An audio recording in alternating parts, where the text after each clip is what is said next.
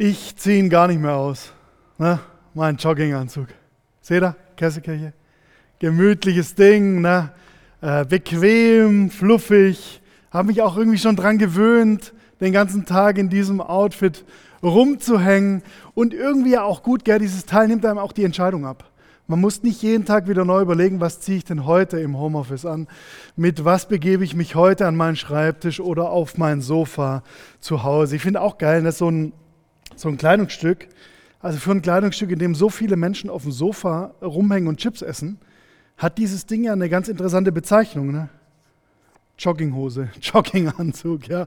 Wir machen alles andere damit, als joggen zu gehen in diesen crazy Zeiten.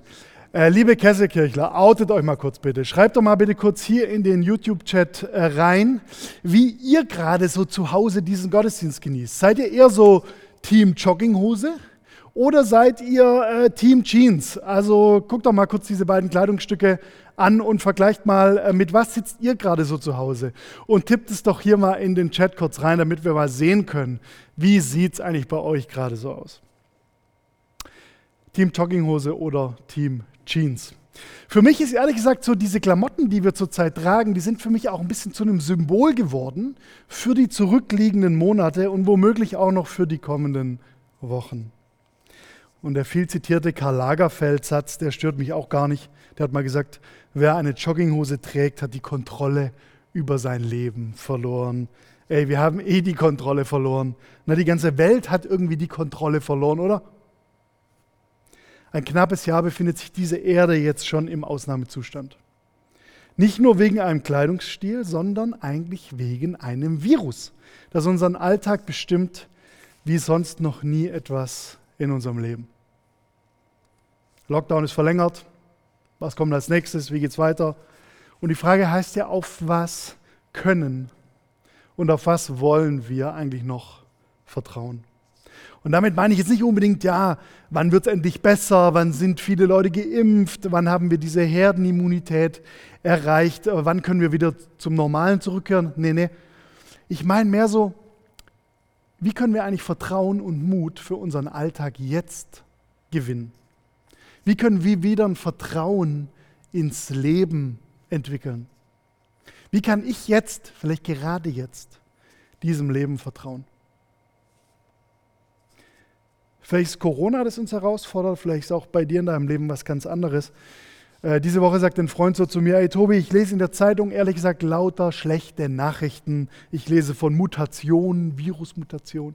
Ich lese von schlechten Wirtschaftszahlen. Ich merke, wie alle Events, Feste und Freizeiten und der ganze Urlaub immer nur verschoben und abgesagt wird.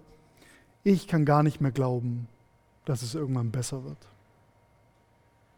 Das kann uns ja so gehen, ne, wenn wir das alles hören. Und deswegen möchte ich heute mal fragen, wie kann ich eigentlich in einer Katastrophe wieder Vertrauen ins Leben gewinnen? Wie kann ich in einer Katastrophe wieder Vertrauen ins Leben gewinnen? Kennst du diese Frage? Ob das jetzt in deinem Leben die aktuelle Pandemie ist oder was anderes, wo hast du eigentlich gerade so das Vertrauen ins Leben verloren?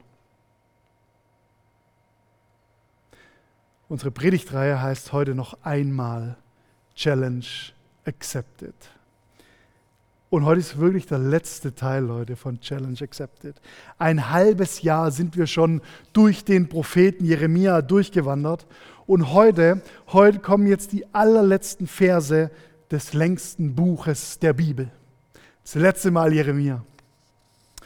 Der Zusammenhang, in dem wir uns befinden, ist, die ganzen düsteren Warnungen und Vorhersagen von Jeremia, die sind jetzt Wirklichkeit geworden. Wir sind am Ende von dieser Geschichte angekommen und das babylonische Reich hat Juda besiegt. Jerusalem wurde zerstört, der Tempel wurde zerstört.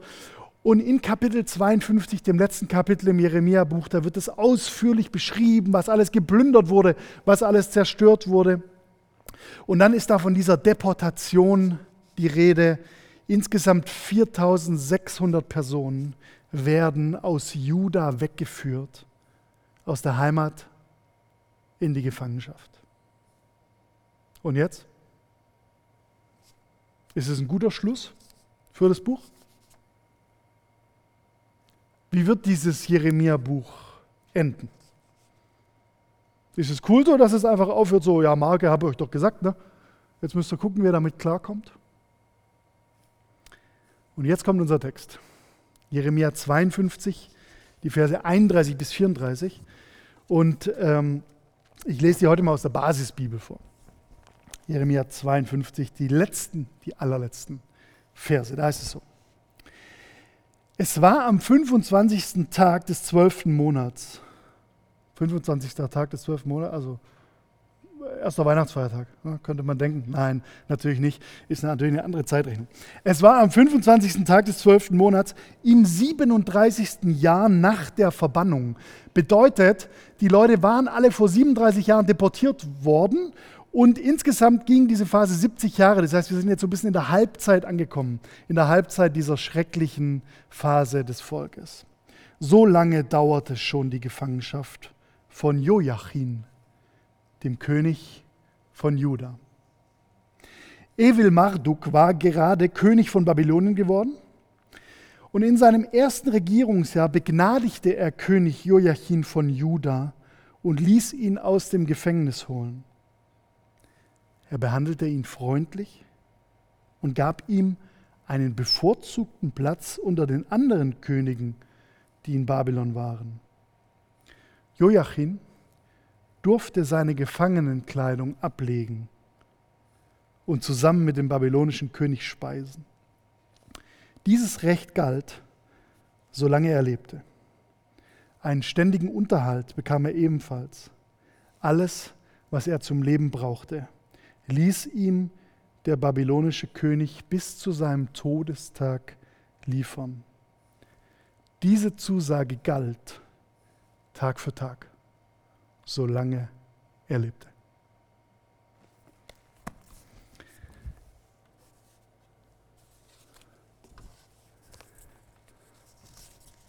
Was für ein merkwürdiger Schluss. Hä?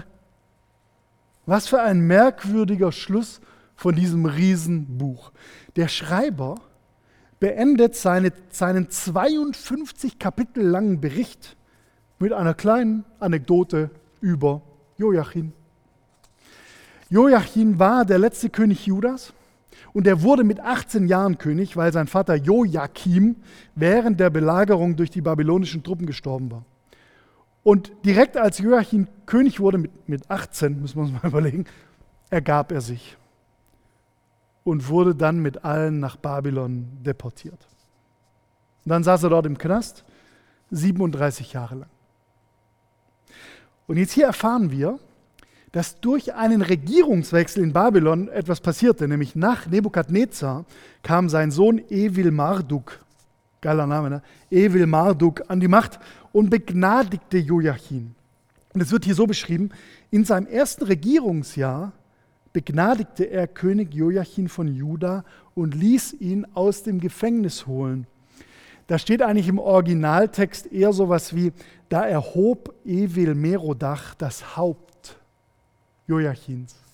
Also der Herrscher richtete ihn auf, der hob das Haupt. Wir können uns, glaube ich, so vorstellen, dieser Joachim, ich glaube, der lief einfach 37 Jahre mit gesenktem Kopf durch die Gegend. Und dann heißt es hier weiter, Joachim durfte seine Gefangenenkleidung ablegen. Kleider machen Leute, ne? Kleider symbolisieren was. Kleider stehen für was. Er durfte seine Gefangenenkleidung ablegen und zusammen mit dem babylonischen König speisen.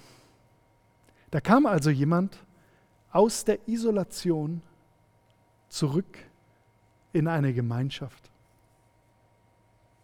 Alles, was er zum Leben brauchte, ließ ihm der babylonische König bis zu seinem Todestag liefern, heißt da. Support your local Delivery Guy. Ja, alles ließ er ihm liefern. Diese Zusage galt Tag für Tag, solange er lebte. Warum ist dem Schreiber des Jeremia-Buches diese Geschichte wichtig? Warum schreibt er das auf? Warum haben wir diese Geschichte in der Bibel? Ich glaube, in dieser Riesenkatastrophe des Volkes in der Deportation und der Unterwerfung, in Gefangenschaft und Einschränkung, brauchen wir diese kleine Geschichte über das Schicksal eines einzelnen Warum? Weil wir in und nach Katastrophen wieder neues Vertrauen ins Leben gewinnen müssen. Weil wir in Katastrophen und nach Katastrophen wieder neues Vertrauen ins Leben gewinnen müssen. Vielleicht langsam, vielleicht zart, vielleicht Schritt für Schritt. Ich erinnere mich noch gut an ähm, die Situation vor ein paar Jahren. Ich hatte einen Bänderriss, einen Knöchel. Ey. Ähm, beim Kicken geholt, gell, im harten Kampf auf dem Fußballplatz, umgekrätscht worden und mein Knöchel richtig am Ende richtig blau und dick angelaufen, Diagnose Außenband gerissen.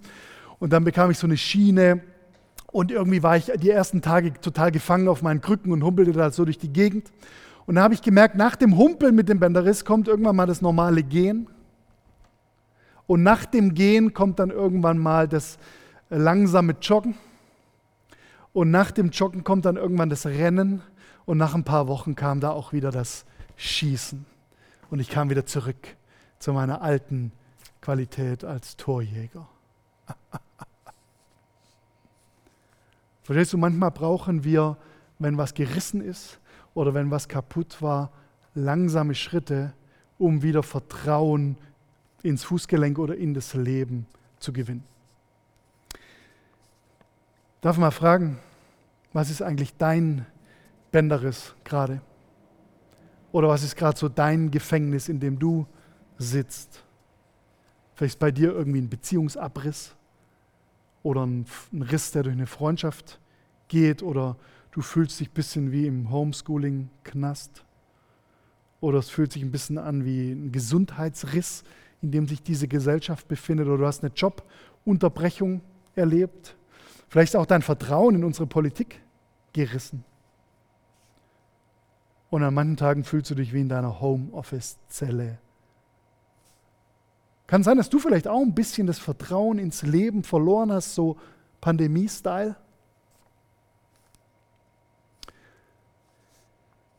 Ich glaube, unser Text heute ist eine Einladung an uns, ist eine Einladung an dich, neues Vertrauen ins Leben zu gewinnen. Vielleicht gerade jetzt. Gerade jetzt. Ich glaube, wir brauchen diese Geschichte von Joachim, weil wir alle irgendwie Joachim sind. Und das sind ja die guten Geschichten dieses Lebens. Die passieren nicht nur einmal, sondern die passieren immer wieder für uns alle, mit uns allen, für jede und für jeden. Und ganz ehrlich, ich musste schon extrem schmunzeln bei den Parallelen von dieser Joachim-Geschichte mit uns gerade. Ne?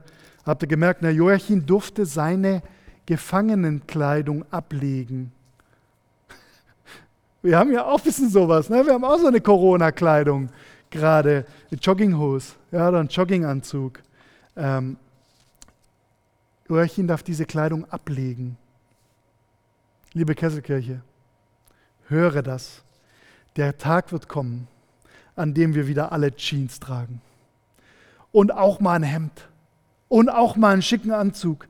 Und es wird der Tag kommen, an dem wir unsere Jogginghose ablegen. Und es wird der Tag kommen, an dem, an, an dem wir auch wieder zusammen speisen, heißt es hier, dass dieser Joachim aus der Isolation wieder in die Gemeinschaft kam. Es wird der Tag kommen, an dem das alles vorbei ist. Womöglich leben wir dann in einer neuen Realität und müssen uns irgendwie dran gewöhnen. Aber wir werden dahin kommen, Schritt für Schritt und Tag für Tag. Und ich glaube, das dürfen wir heute schon glauben. Das dürfen wir heute schon hoffen für uns und das dürfen wir auch als Ermutigung heute Morgen nehmen. Ich glaube, dein Alltag gerade, der kann sich ändern wenn du wieder neues Vertrauen ins Leben gewinnst und wenn du mit dieser Hoffnung lebst. Hey, hör mal gut zu da hinter deinem Bildschirm, wo immer du gerade sitzt. Du darfst wieder anfangen, dem Leben zu vertrauen. Fang an. Lebe mit Hoffnung. Gerade jetzt, Tag für Tag. Wenn du dir heute nur eine Sache merken kannst aus diesem Stream, dann, dann merk dir bitte das. Tobi hat heute absichtlich im Jogginganzug gepredigt. First time für mich, ja, das erste Mal. Äh, ich habe das gemacht, weil ich dir Hoffnung vermitteln will. Irgendwann nämlich wird die Jogginghosenzeit vorbei sein. Wir werden unsere Lockdown-Kleidung ablegen. Und deshalb, deshalb darfst du heute schon Vertrauen ins Leben gewinnen. Wie kann es aussehen? Wie kann es gehen in so einer Krise, in der wir uns befinden, in so einer Pandemie? Wie können wir gerade jetzt Vertrauen ins Leben gewinnen? Weiß ich, ob du schon was gehört hast von Tom Moore.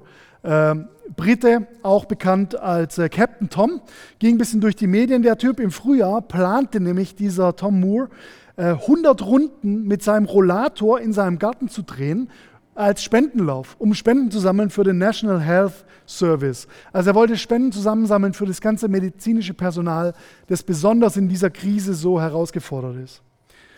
Und dieser Typ, der hat innerhalb von ein paar Wochen über 32 Millionen Pfund gesammelt. Er wollte eigentlich nur 1000 Pfund zusammenkriegen und mittlerweile ist er bei über 32 Millionen angekommen. Er wurde zum Ritter geadelt. Er steht im Guinness-Buch für den Spendenlauf-Weltrekord. Und ich sagte mal was, als er die Idee hatte dafür, da war er 99 Jahre alt. Egal wie dein Leben gerade aussieht, du darfst neues Vertrauen schöpfen. Egal wie alt du aussiehst, es geht gerade erst los. Egal mit was du dich fortbewegst, schöpfe neues Vertrauen für deinen Weg. Wenn ein hundertjähriger Brite das kann, dann du auch. Leben mit Hoffnung und neuem Vertrauen mitten im Lockdown. Überleg mal kurz, wie könnte das denn für dich in dieser Woche aussehen? Überleg mal eine Sache, einen Schritt des Vertrauens. Zum Schluss noch was. Ähm, man hat Keilschrift Tafeln gefunden, Keilschrifttafeln, die aus dem Jahr 592 vor Christus stammen. Und man hat auf diesen Keilschrifttafeln interessanterweise Joachins Name gefunden. Das heißt, es gibt einen schriftlichen Beleg dafür, dass Joachim im, im Exil war, aber auch, wie er versorgt wurde. Denn auf diesen Keilschrifttafeln hat man entziffert, dass da drauf steht, wie die Rationenzuteilungen waren für Joachim in der damaligen Zeit. Also nachdem der, der König ihn aus dem Gefängnis geholt hat, wie er ihn dann versorgt hat. Und da hat man also gefunden und entziffert, wie viel Speiseöl und wie viel Salböl Joachim bekommen hat. Jeden Tag, Tag für Tag. Eine Ration nach der anderen. Vielleicht geht es uns ähnlich, Leute. Gott versorgt womöglich nicht mit Hoffnungsrationen für Wochen oder für Monate, aber sicher Tag für Tag, einen Tag nach dem anderen. Glaube das, empfange das, vertraue dem Leben, Tag für Tag für Tag. Amen.